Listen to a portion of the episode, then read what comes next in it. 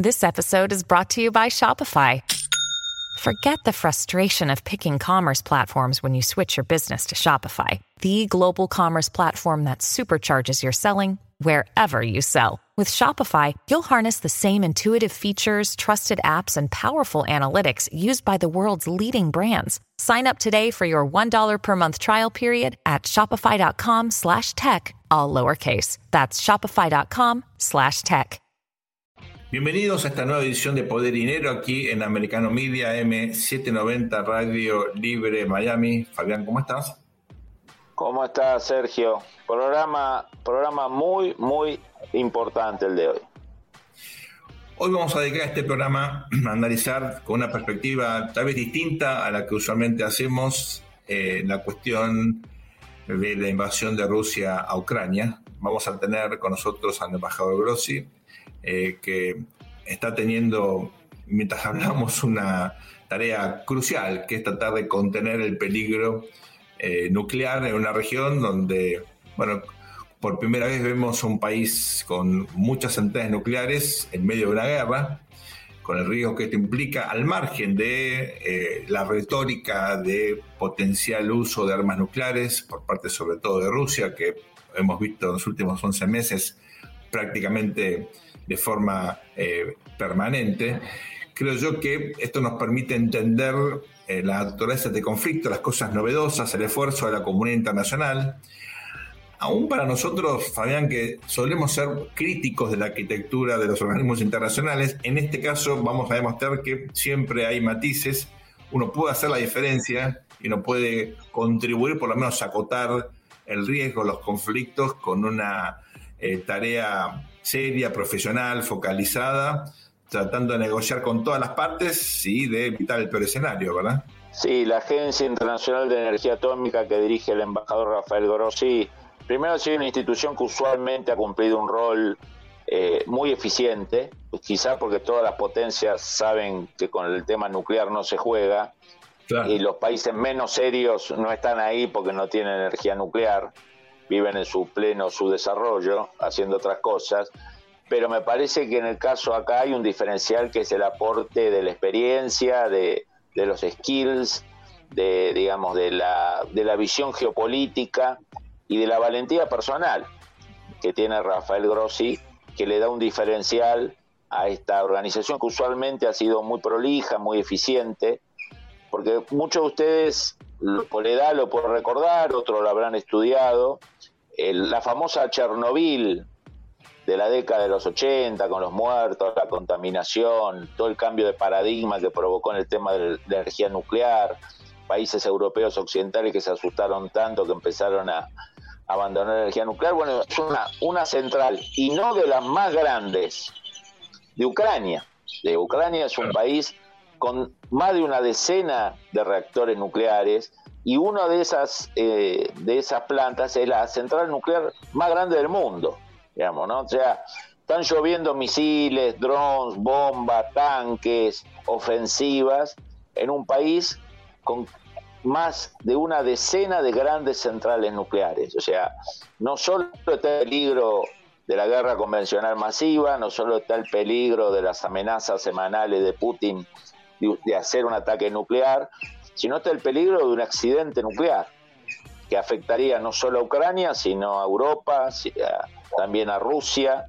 O sea, eh, uno usualmente se acostumbró a guerras en la selva, en el desierto, Irak, Afganistán, ¿no? Eh, bueno, esta es una guerra en el corazón de Europa y donde hay muchas, muchas posibilidades de un accidente nuclear serio. Para eh, refrescarle a nuestra audiencia, el conflicto está, bueno, eh, acabamos de cumplir ya 11 meses. Eh, todo hace suponer que lamentablemente esto no se va a resolver en el corto plazo. Vemos un proceso de, de ratificación del apoyo de los aliados a Ucrania en las últimas semanas. Tanto Estados Unidos como Alemania decidieron enviar tanques más sofisticados, eh, hay también pedidos para que haya eh, aviones F-16 por parte de Estados Unidos, es decir, Ucrania está buscando naturalmente eh, mejorar sus chances de sostener el control del territorio, hay 17% del territorio originalmente ucraniano, incluyendo Crimea, en, manos rusas. Eh, evidentemente Ucrania intenta recuperar por lo menos una parte de, este territorio antes de negociar y buscar luego alguna negociación que le permita en todo caso eh, asegurar su integridad eh, territorial. Pero claro, estamos hablando de algo que puede modificar justamente el curso de la guerra, porque un evento nuclear eh, implicaría claramente un punto de inflexión, un cambio significativo en la lógica del conflicto. Por eso me parece a mí, Fabián, es tan importante la charla que vamos a tener hoy con el embajador Grossi, ¿verdad? Sí, porque, a ver, a veces en la, en la sociedad en que vivimos pensamos que es todo rápido, ¿no? O sea, esta guerra era un año, seis meses. Esta guerra puede durar años. Cuando empezó esta guerra, en la cabeza occidental especialmente, bueno, esto dura seis meses, eh, y, o, dura, pero en los medios lo van a dejar de cubrir porque van a aparecer cosas más importantes. Este año estamos, vamos a tener una guerra con más hombres peleando, con más tanques peleando, con más muerte que el año pasado. O sea, va a ser una guerra que casi se va a duplicar en el nivel de, efectivos en tierra y de violencia. O sea, eso rompe un poquito la cabeza posmoderna de algunos, ¿no? Esta idea de que la guerra era algo vetusta, aislada y si sucede pasa rápido. Bueno, no. Lamentablemente Ucrania de hoy es una zona más peligrosa eh, y en los próximos meses, una vez que pase el barro, el lodo y el frío, vamos a ver operaciones militares aún mayores que la del año pasado. Corregime, Fabián, pero estaba esta idea que las guerras del siglo XXI eran diferentes a la guerra del siglo XX o, previas, en el sentido de que eran cosas más rápidas, cosas más tecnológicas, cosas con menos eh, compromiso en términos de vidas humanas, eh, más acotado en términos territoriales, eh, más de aire o cibernético que de tierra, ¿verdad? y de mar. Y de pronto, bueno, aquí tenemos un conflicto que claramente apunta a eh, la importancia enorme que tiene las características más tradicionales del... De, La podemos llamar la venganza de Clause, viste esto, ¿no? el, famoso, el famoso estratega militar de principios del siglo XIX, estudiado durante todo el siglo XIX y XX, y que cuando empezó la revolución tecnológica y terminó la Guerra Fría, se pensaban que todos estos grandes clásicos, Liederhard, Jomini, Clausewitz, eh, pasaban de moda, que los tanques pasaban de moda, que la infantería pasaba de moda, que la guerra de trinchera pasaba de moda.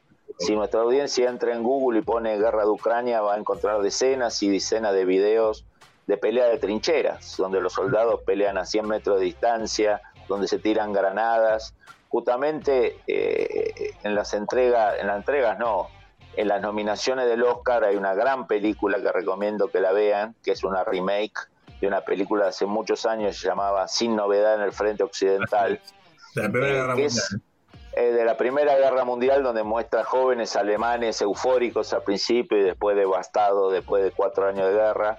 Bueno, si uno mira, el que vaya a ver al cine eh, la, película esta, esta remake muy recomendable que puede llegar a ganar alguno de los Oscars y ve las imágenes de Ucrania en estos combates de, otoño e invierno va a encontrar cosas lo que lo que es diferente son el tipo de arma pero la trinchera el barro eh, los padecimientos el frío son iguales estamos hablando de algo que 105 años después bueno. aquí en Poder Dinero quiero rescatar este punto somos en general bastante críticos eh, de, eh, bueno, el, turismo de cumbres, estas reuniones de presidente que no sirven para nada.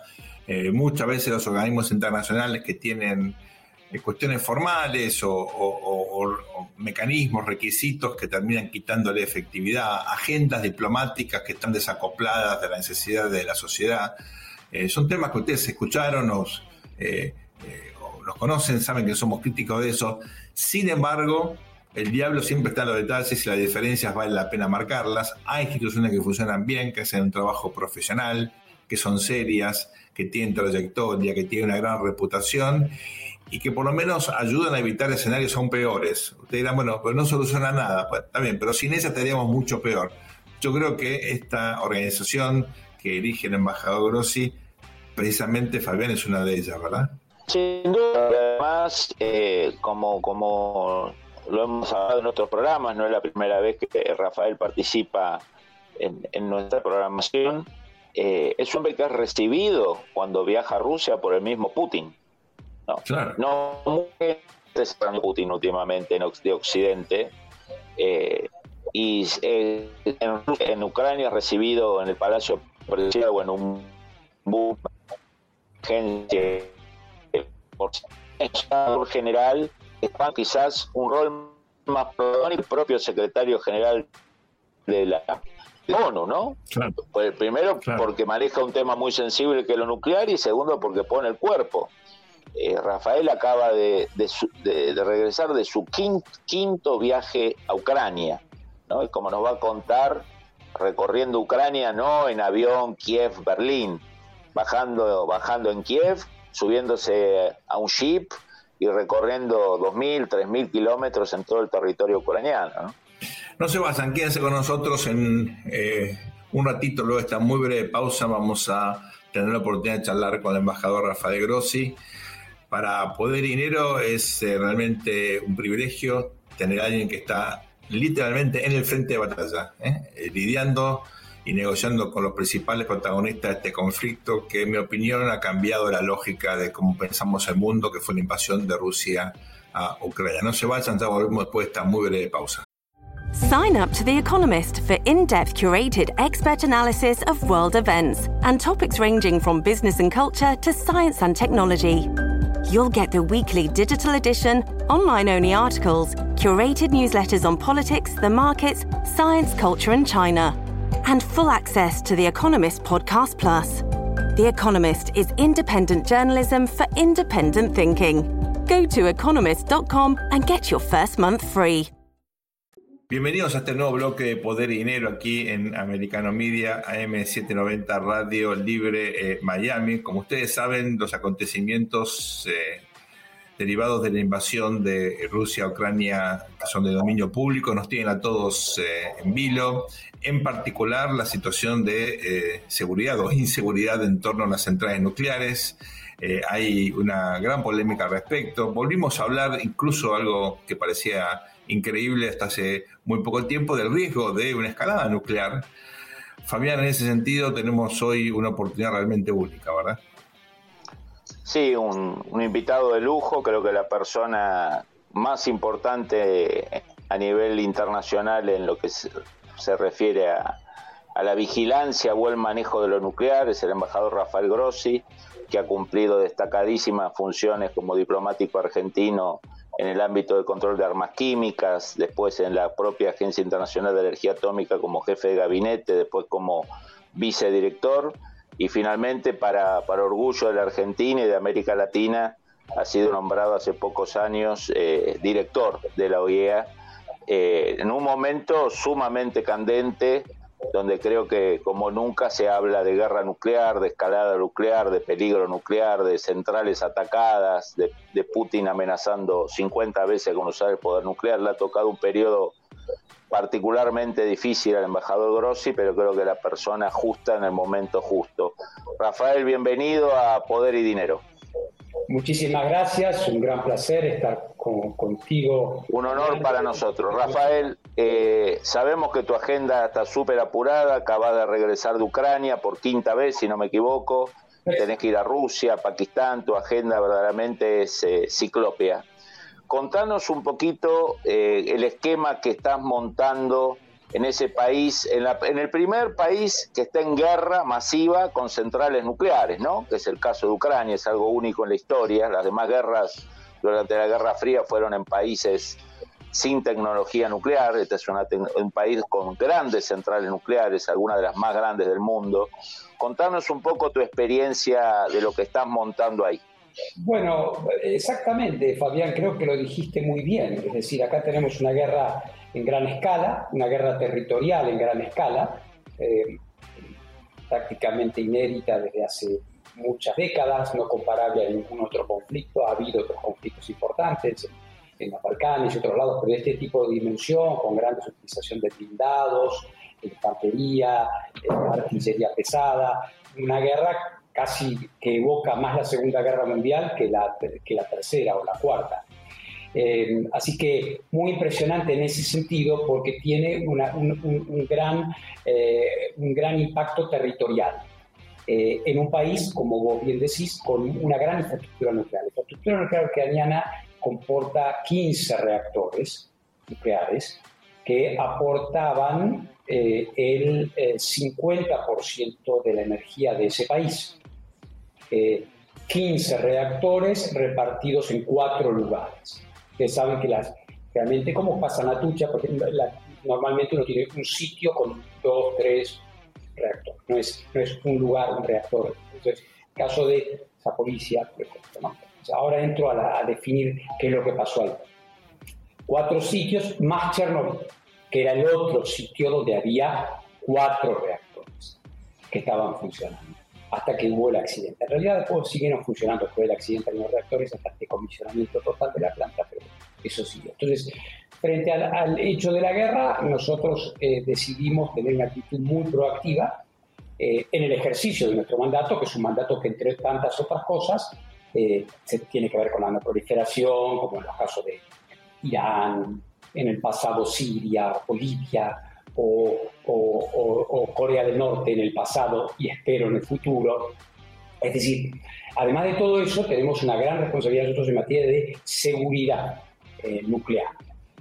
Y en el ejercicio de ese mandato yo opté por una actitud muy proactiva, puesto en, en español muy sencillo, meterme, involucrarme, poner a la agencia ahí adentro a tratar de proteger esa infraestructura nuclear, no porque tuviésemos un parti pris en la guerra, como se dice en francés, o una, digamos, somos un organismo internacional, por ende tenemos que tener una actitud sumamente cuidadosa y equidistante, eh, pero sí para prevenir la posibilidad de un accidente nuclear. Eso se, hubo dos puntos álgidos, y pongo las dos manos así porque reflejan el mapa, no sé cómo se ve la pantalla así o así. Uno es la punta de Chernobyl y otro es Zaporizhia. Eh, como ustedes recuerdan, ni bien empiezan las operaciones militares entre el 23 y 24 de febrero de 2022, eh, muy poquitos días después, las fuerzas rusas ocupan Chernobyl y ocupan Zaporizhia. Las ocupan las dos. La ocupación de Zaporizhia, perdón, de Chernobyl duró unas cuatro o cinco semanas y se retiraron consistente con una, con una aproximación inicial que ustedes como analistas de defensa, sobre todo vos Fabián, la han descrito en muchos escritos, que tenía que ver con una ofensiva más extendida en el territorio y probablemente involucrando Kiev. Eh, dejada de lado Siria, las fuerzas rusas dejan Chernobyl y ahí rápidamente yo, yo instalé todo un equipo de seguridad. Había habido alegaciones de que había eh, picos de radioactividad inusuales eh, de vuelta en esa zona, que como ustedes saben, comporta los reactores, pero además hay una gran zona de exclusión, donde la, digamos, la radioactividad eh, residual aún existe de modo decreciente, pero existía. Entonces hubo que hacer, hubo muchas inclusive el presidente Zelensky dijo que se reproducía Chernobyl, etcétera, una gran cantidad de declaraciones al Entonces ahí actuamos. Y después se plantea el otro gran interrogante que es Zaporizhia. Zaporizhia central con seis reactores, seis reactores de mil megavatios cada uno, 12 atuchas, digamos, eh, que aportaba el 20 del 50% que les comentaba. Hmm. Entonces, ocupan, ocupan la central eh, em, y eh, la zona en general se convierte en una zona de combate activa porque es prácticamente allí se cristaliza el frente de guerra. El frente de guerra. Uno pasa y como ustedes saben, ahora lo voy a recordar, yo estuve ahí, uno pasa el, el, el Dnipro, el río, el río, perdón, el río, que es el río que llega hasta Kiev, ¿no? Es el Dnipro, cuando uno está en Kiev, es un hermoso río, puentes, y eso baja, baja, baja, baja, baja, baja.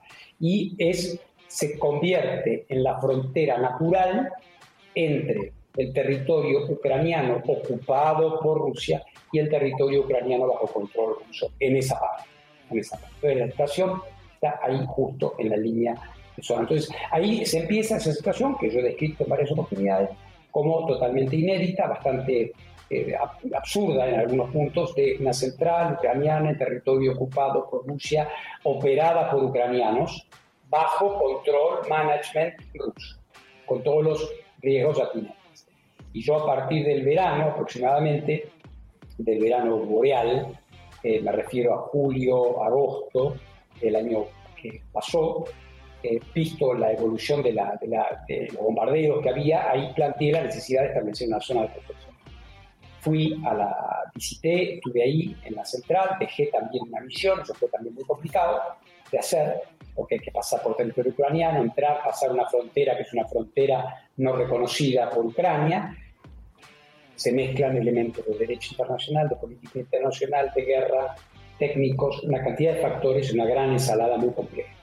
Pasamos ahí, dejamos una, un grupo que todavía está, ISAMS, que quiere decir IEA Support and Assistance Mission in Zaporizhia, ISAMS, ISAMS, eh, eh, y a partir de ahí empecé estas negociaciones. Y la semana pasada, que como bien recordabas, estuve en Ucrania, hice un gran una, gran, una gran vuelta de Ucrania, podría ponerlo en términos ciclísticos, porque hice casi 3.000 kilómetros por tierra en Ucrania, instalando misiones de OIA en todas las otras. Porque cuando, cuando comenzaron a haber ataques al resto de la infraestructura energética eh, ucraniana, el presidente Zelensky personalmente me pidió que pusiera gente de OIA en cada una. Y ahí estuvimos, eh, inclusive izamos la bandera de OIA, eh, entonces, digamos, en el tope de esas centrales flamea la bandera de la OIA junto a la bandera ucraniana, lo cual es también inédito desde el punto de vista de la actuación de un organismo internacional en una situación así. Eh, ahí estamos, estamos informando lo que está pasando y yo todavía estoy empeñado en un esfuerzo en el cual espero tener éxito, todavía no lo he tenido, eh, en cuanto a concordar, a acordar finalmente el establecimiento de esta zona de eh, protección. Ayer hubo no menos de ocho explosiones de, eh, no se sabe si, es munición genérica o qué tipo de, munición, ciertamente eh, artillería pesada, en las inmediaciones de la central. Con lo cual el problema es un problema que no es abstracto, es un problema que es concreto y que es todavía inminente. Rafael, si te parece, vamos a una muy breve pausa y retomamos en el próximo bloque eh, esta, esta gira de 3.000 kilómetros, esa maratón nuclear que hiciste en ese país en guerra. Ya volvemos.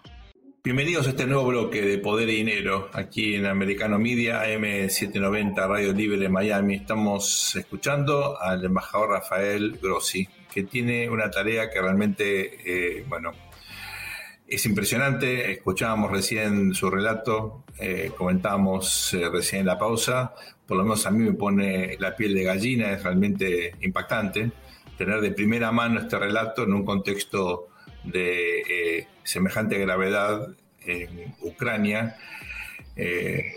quedó pendiente, Rafael, la, pregunta de, Fabián, queremos más detalles de esa vuelta de 3.000 kilómetros por Ucrania. ¿Cómo está? Qué, es exactamente lo que has visto? ¿Cómo está la población? ¿Cómo se vive este miedo a que la cuestión nuclear escale, verdad?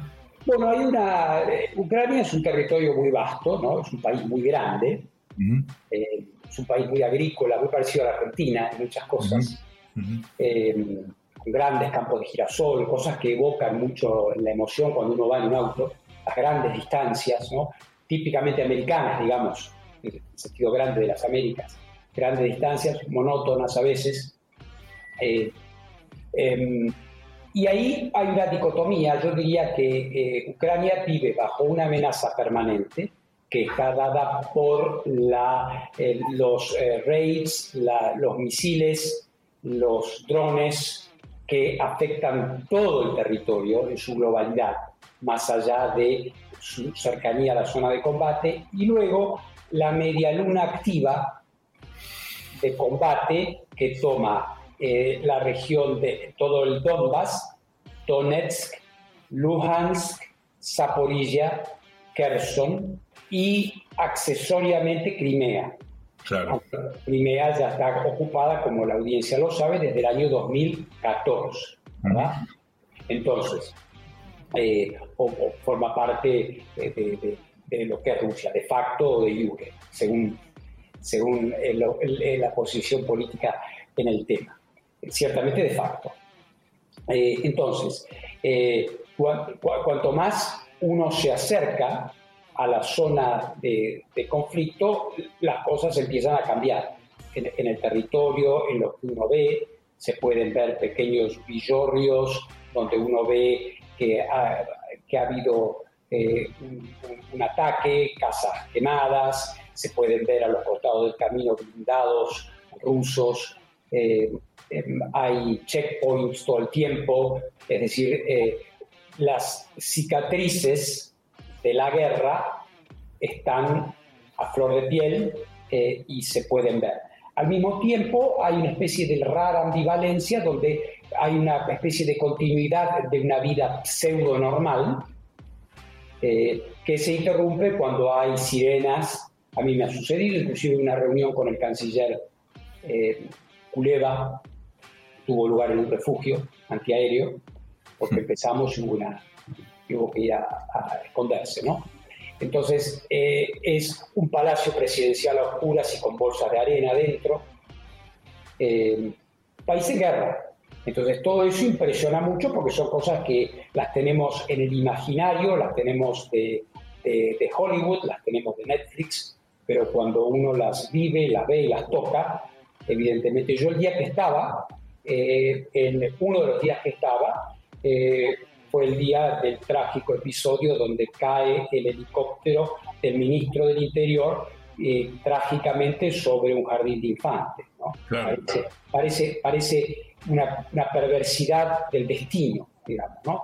que sucede una cosa con los chicos entrando, saliendo del jardín. Eh, ministro del Interior con el cual yo tuve muchas reuniones, eh, porque él era, es esa cartera, la encargada de todo lo que es defensa civil, preparación en caso de desastres, eh, y él manejaba, y ese ministerio, digamos, maneja todo, los, digamos, lo que serían los servicios de bomberos, combate contra incendios, y nosotros tenemos una gran, un gran trabajo preparatorio y preventivo eh, en caso de un accidente nuclear con consecuencias radiológicas graves. Así que con esto les, estoy haciendo una pintura, un fresco un poco desordenado, pero que les da ciertas viñetas a ustedes eh, de lo que es esto. En la zona eh, realmente de combate hay zonas que uno donde hay que tener mucho cuidado para ir. Eh, hay zonas que no se puede ir sin que se produzca lo que se llama en la jerga eh, militar el T-conflicting, que es, por ejemplo, lo que yo tuve que hacer para ir a Zaporizhia. Eh, uno no tiene nunca garantía, ¿verdad, Sergio? Javier? Porque es una zona de guerra y alguien puede, con un manpad, puede disparar un misil y sin darle cuenta a nadie de lo que hizo. ¿No? Pero básicamente cuando un alto dignatario debe o un funcionario internacional debe transitar esa zona, hay una negociación confidencial, se llama deconflicting, donde se conocen las coordenadas geográficas y la trayectoria de eh, la persona eh, y hay un, un, acuerdo tácito de no disparar, ¿no? Eh, pero bueno, todo eso es muy relativo y de hecho cuando nosotros fuimos a, las imágenes están ahí, pasaron ahora en 60 minutos en Estados Unidos, nosotros tuvimos dos minutos de, de, fuego graneado sobre, nuestra, sobre nuestro convoy, ¿verdad? Cuando estábamos ingresando en, eh, en el territorio controlado por Rusia. Así que eh, la situación es una situación bastante preocupante, yo estoy aún más preocupado porque se anuncian digamos, hay tambores de guerra para la primavera, que es otra cosa, que es un clásico de las guerras convencionales, desde las guerras del siglo XIX, Napoleón y compañía, en particular en Rusia y en Ucrania, se hace la guerra en el verano, ¿verdad? O en la primavera, cuando no hay barro, cuando no hay nieve, cuando no hiela. Eh, y, y, ahora en este momento hay una acumulación de fuerzas muy importante en la región, incluida la región de Zaporizhia. Por eso es que yo estoy últimamente, si ustedes ven un poco mis, declaraciones de prensa o los reportajes con las grandes cadenas internacionales, estoy tratando de llamar la atención sobre ese hecho, porque va a haber un incremento de la actividad militar. Eh, Rafael, vos eh, has sido quizás una de las pocas personas que se sentó a menos de tres metros de Putin, ¿no? Desde la pandemia Putin recibía a todos en mesas que son el sueño de, cualquier vendedor de inmobiliario, digamos, ¿no? Eh, y, te, y apareces vos face to face en una mesa de escritorio, como se hacía normalmente, que más allá de ese, que es un símbolo, ¿no? Nada, el Kremlin no hace nada eh, sin pensarlo, más allá de que te consideren muchas veces vacunado contra el COVID, no creo que haya sido eso nada más, porque Macron me imagino que también tiene cinco dosis. Eh, de tus charlas con él, obviamente, con la parte reservada, no se puede contar, pero ¿qué, qué, qué personalidad viste? ¿Qué estado de ánimo viste? Eh, más allá de la caricatura del hombre invencible de la propaganda rusa y del perfecto asesino de la prensa occidental, de tus charlas con él, ¿cuál es tu balance, digamos, a nivel humano, sin entrar en detalles confidenciales?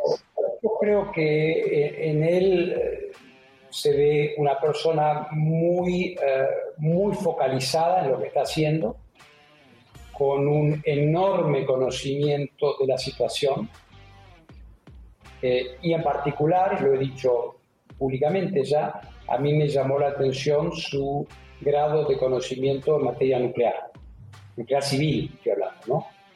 Eh, no estoy hablando de la nuclear, estoy hablando de la central, de la instalación de la central, de modo tal que la conversación fue una conversación que a mí me permitió, como, como yo fui en el contexto de las conversaciones sobre la zona de protección, yo pude en esa conversación directa con él entrar en bastante detalle sobre cuáles son las zonas vitales de la planta. Eh, como ustedes saben, una central nuclear es un, sitio industrial, básicamente, ¿no? Entonces está la zona del reactor, o sea, la isla nuclear, pero también está la, está, la, está la estación de alta tensión, está el lugar donde se almacenan los combustibles eh, irradiados o quemados, utilizados, están las zonas, hay muchas zonas distintas. Entonces, ¿qué, queremos? Entonces, eh, eh, pudimos, se pudo conversar, digamos, de manera muy focalizada, muy, yo diría es una, una, conversación muy profesional, muy, muy técnica, donde yo evidentemente me focalicé, como es mi mandato, en ese aspecto muy específico. Así que eh, yo lo que vi fue eso, lejos, no quiero entrar en terrenos que no son los míos, pero ciertamente, utilizando tus comentarios introductorios, Fabián, lejos de toda caricatura, la buena o la mala. Embajador Grossi, la verdad que eh, ha sido un privilegio para nosotros poder eh, entrevistarte, fue un gusto enorme. Nos quedan, por supuesto, un montón de preguntas y reflexiones eh, y ojalá podamos más adelante tener la oportunidad de volver a contar con tu presencia aquí en Poder y Dinero. Como no, como no, será un enorme placer. Yo les agradezco a ustedes también eh, esta labor porque lo que nosotros hacemos en el OIEA solamente puede tener la comprensión y el apoyo de los decisores políticos si hay una comprensión social de su importancia. Por lo tanto, el que les agradece soy yo. Y además, un gran placer hacerlo para ustedes, que son buenos amigos y compatriotas, y para una audiencia latinoamericana como la que ustedes tienen. Muchísimas gracias. A ustedes, siempre a disposición. Ya volvemos con mi poder y dinero. No se vayan luego esta pausa. Regresamos. Muchas gracias. Bienvenidos a este cuarto y último bloque de Poder y Dinero aquí en Americano Media, AM790 Radio Libre Miami. Fabián, te confieso que bueno, luego de esta conversación con el embajador Grossi quedé realmente muy impactado. Eh, en algún momento me ponía como la, este, piel de gallina escuchar su, relato, su descripción. Eh, hay que entender lo que significa estar en el terreno de, en sí mismo, ¿no? en, el lugar donde se desarrollan los acontecimientos, con los riesgos que esto significa, eh, y sobre todo, bueno, entender que a pesar de las tensiones y a pesar de las situaciones límites que estamos viendo, indudablemente siempre se puede hacer una diferencia positiva trabajando con profesionalismo, con seriedad eh, y tratando siempre de involucrarse con los actores, eh, poniéndose en su lugar, entendiendo que las negociaciones son siempre difíciles, pero que hay siempre un espacio, no sé si para el optimismo, pero para acotar el daño, por lo menos, ¿verdad?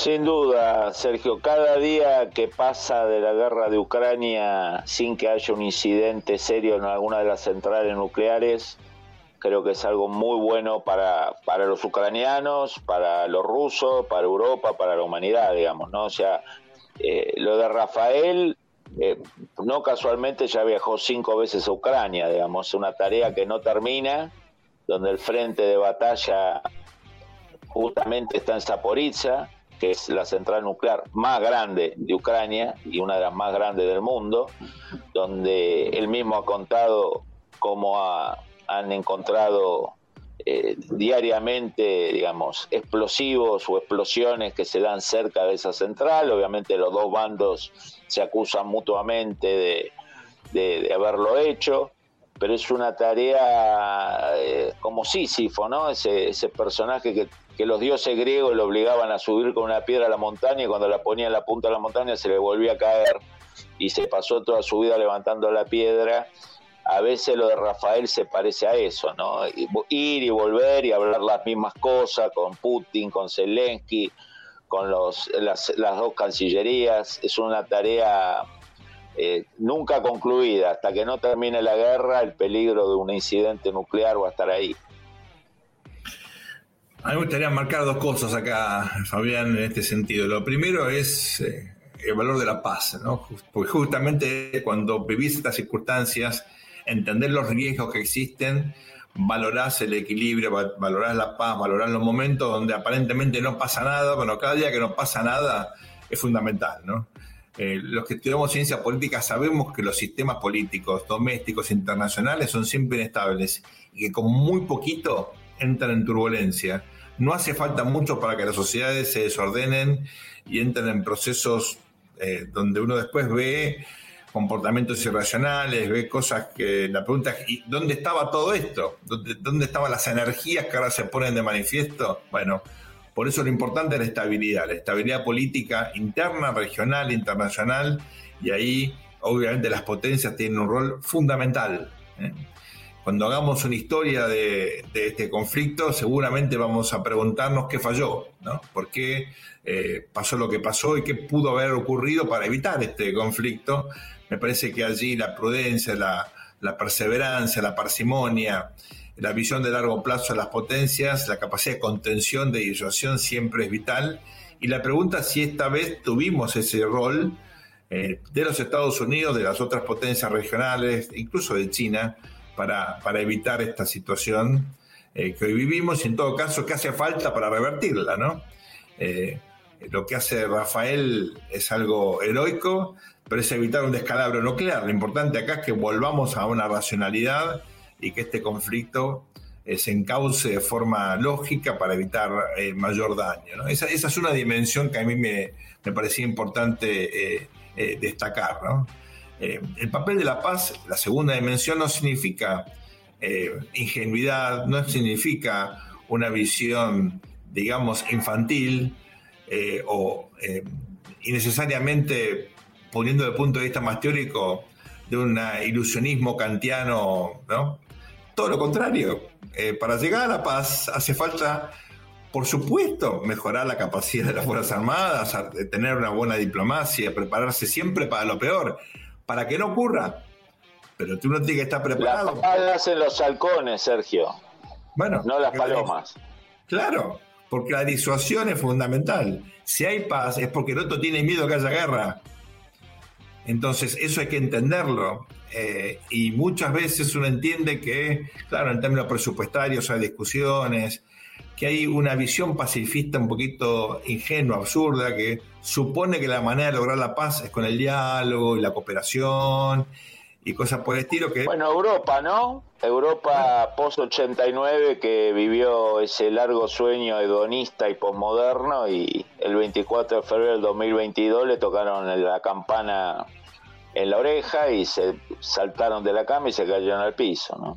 Claro, el rol de la OTAN en ese sentido, más importante ahora que nunca, ¿eh?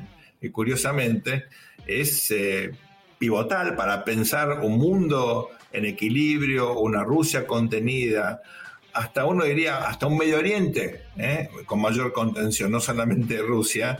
Y bueno, ese rol parecía desdibujarse justamente en el contexto que vos marcaba, Fabián, de este predominio de ideas posmodernas, yo diría realmente que tenían una postura ilusionista o... Irresponsable, podemos llamarla, ¿no? Facilistas, irresponsables que hay que tener cuidado que no se filtren dentro de Estados Unidos, ¿no?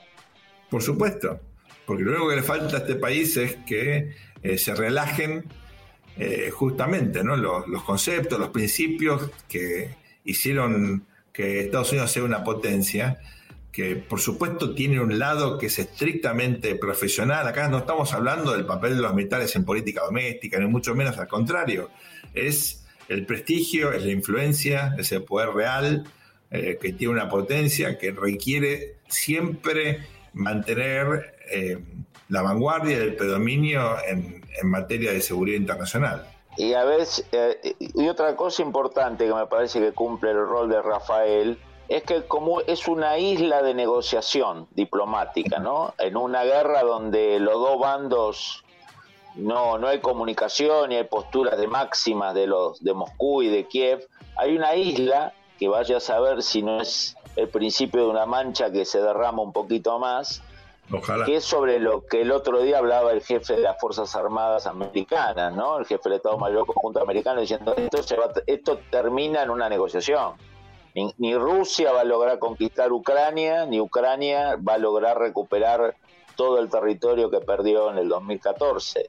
Entonces, en esa isla de, de silencios o de maximalismos, hay un espacio que ya está, que ya existe, que es una persona, un diplomático latinoamericano, argentino, que va de Kiev a Moscú llevando mensajes, de Moscú a Kiev a Bruselas, de ahí a Viena, Washington, Rafael quizás es el embrión de algo que Dios quiera pronto veamos que es el inicio de alguna negociación diplomática eh, seria y profunda.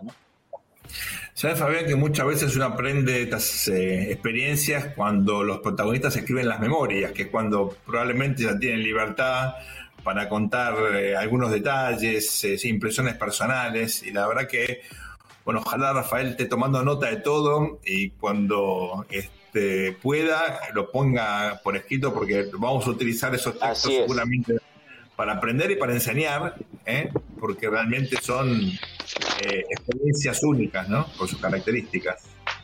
Un punto adicional para tener en cuenta, eh, y con esto ya nos vamos despidiendo, tengan ustedes en consideración el hecho de que estamos hablando con alguien que se reúne permanentemente con ambos participantes del conflicto y que trata de mantener la objetividad y una cuota de optimismo a pesar de las circunstancias, a pesar de los riesgos.